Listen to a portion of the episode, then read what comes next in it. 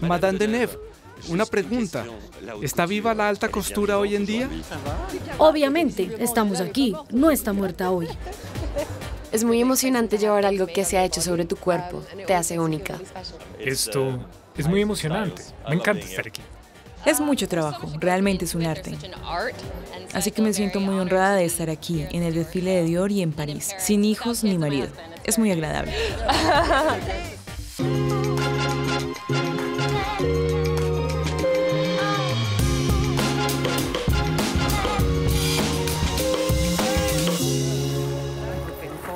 La alta costura nunca ha estado mejor que ahora.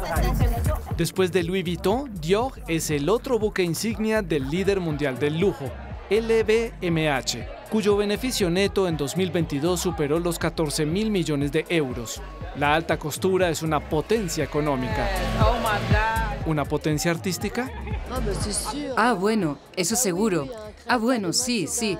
Un diseñador de moda es un, es un artista en todo caso, sí, eso seguro. Es una profesión sociológica, es un trabajo en el que captas influencias, en el que captas, en el que das una imagen de la mujer, en el que otorgas una imagen de las relaciones hombre-mujer. Es todo muy, muy sutil y requiere sensibilidad, inteligencia y análisis. Para esta colección de la alta costura verano 2023, María Gracia Chiuri, directora artística de Dior, decidió rendir homenaje a la elegante modernidad de las artistas negras del París jazzy de los años 20, y más concretamente a Josephine Baker. Fue muy importante para la cultura francesa y creo que era bueno celebrarlo porque ella estaba implicada, al igual que Catherine Dior. No hay que olvidar que era una clienta real y que acudía a las casas de moda parisinas para comprar su vestuario. Y cuando regresa a Nueva York, se lleva consigo este increíble vestuario de alta costura. En cierto modo, promovió la alta costura francesa en Estados Unidos. Por eso es muy importante rendirle homenaje.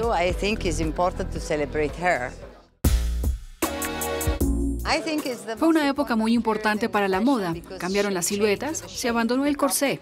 Fue un momento revolucionario. Y no hay que olvidar que el París de los años 20 era el centro de la creatividad. Artistas de todo el mundo acuden a París, donde pueden expresar libremente su visión artística del mundo. Es una época muy importante para la moda.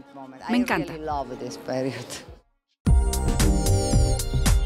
Mi última colaboración con Dior, una de mis favoritas, fue en la gala del Met de Nueva York, cuando María Gracia homenajeó a Josephine Baker. Así que asistir a este desfile de moda es comprender todas las influencias pasando por las primeras top models. Era una magnífica colección que rendía homenaje a este patrimonio. Josephine Baker, ¿es un mensaje social o incluso político? Absolutamente, porque es un mensaje intemporal. Es el legado de gente como James Baldwin. No son solo artistas que amaron profundamente a Francia y la libertad que ésta supo darles. También son columnistas que se han jugado la vida para defender lo que es justo. Estas son las personas que admiramos. Estas son las personas que nos guían hoy.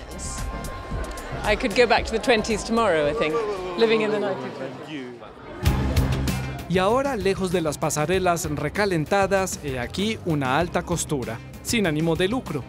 Olivier Sellar, historiador, antiguo conservador de museos de moda, actualmente director de la Fundación Asedin Alaya y también director artístico de la empresa de calzado Weston, escribe y desarrolla las performances Moda y Arte.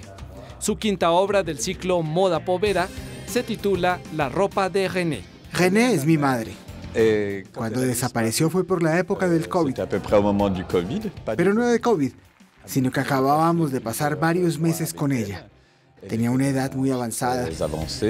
Mis hermanos y yo hemos estado lidiando con esta situación que se tiene cuando se trata de la ropa de una persona desaparecida. Pero aún así pensé, fui conservador de un museo de moda, director, hice inventarios de todos los vestidos del mundo, desde el decimoctavo hasta nuestros días. Es imposible que no le hagan nada a la ropa de mi madre, así que la metí toda en cajas, pero toda de verdad. Luego esperé y un día tuve la idea, ya que habíamos empezado esta obra, Moda Povera. Dije, pero es con ella con quien debemos hacerlo. Y con este proyecto se acabaron las ambigüedades. En Moda Povera hacemos moda como si escribiéramos poesía, pero no tenemos nada que vender y estoy contento con ello.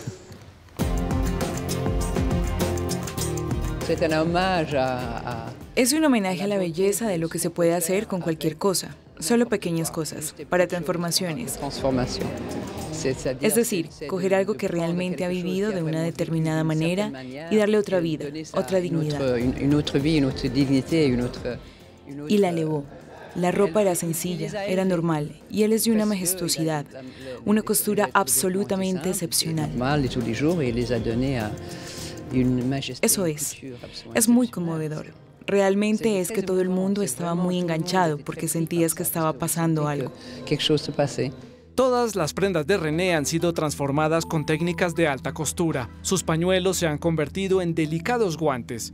Pedagogía poética. René era taxista.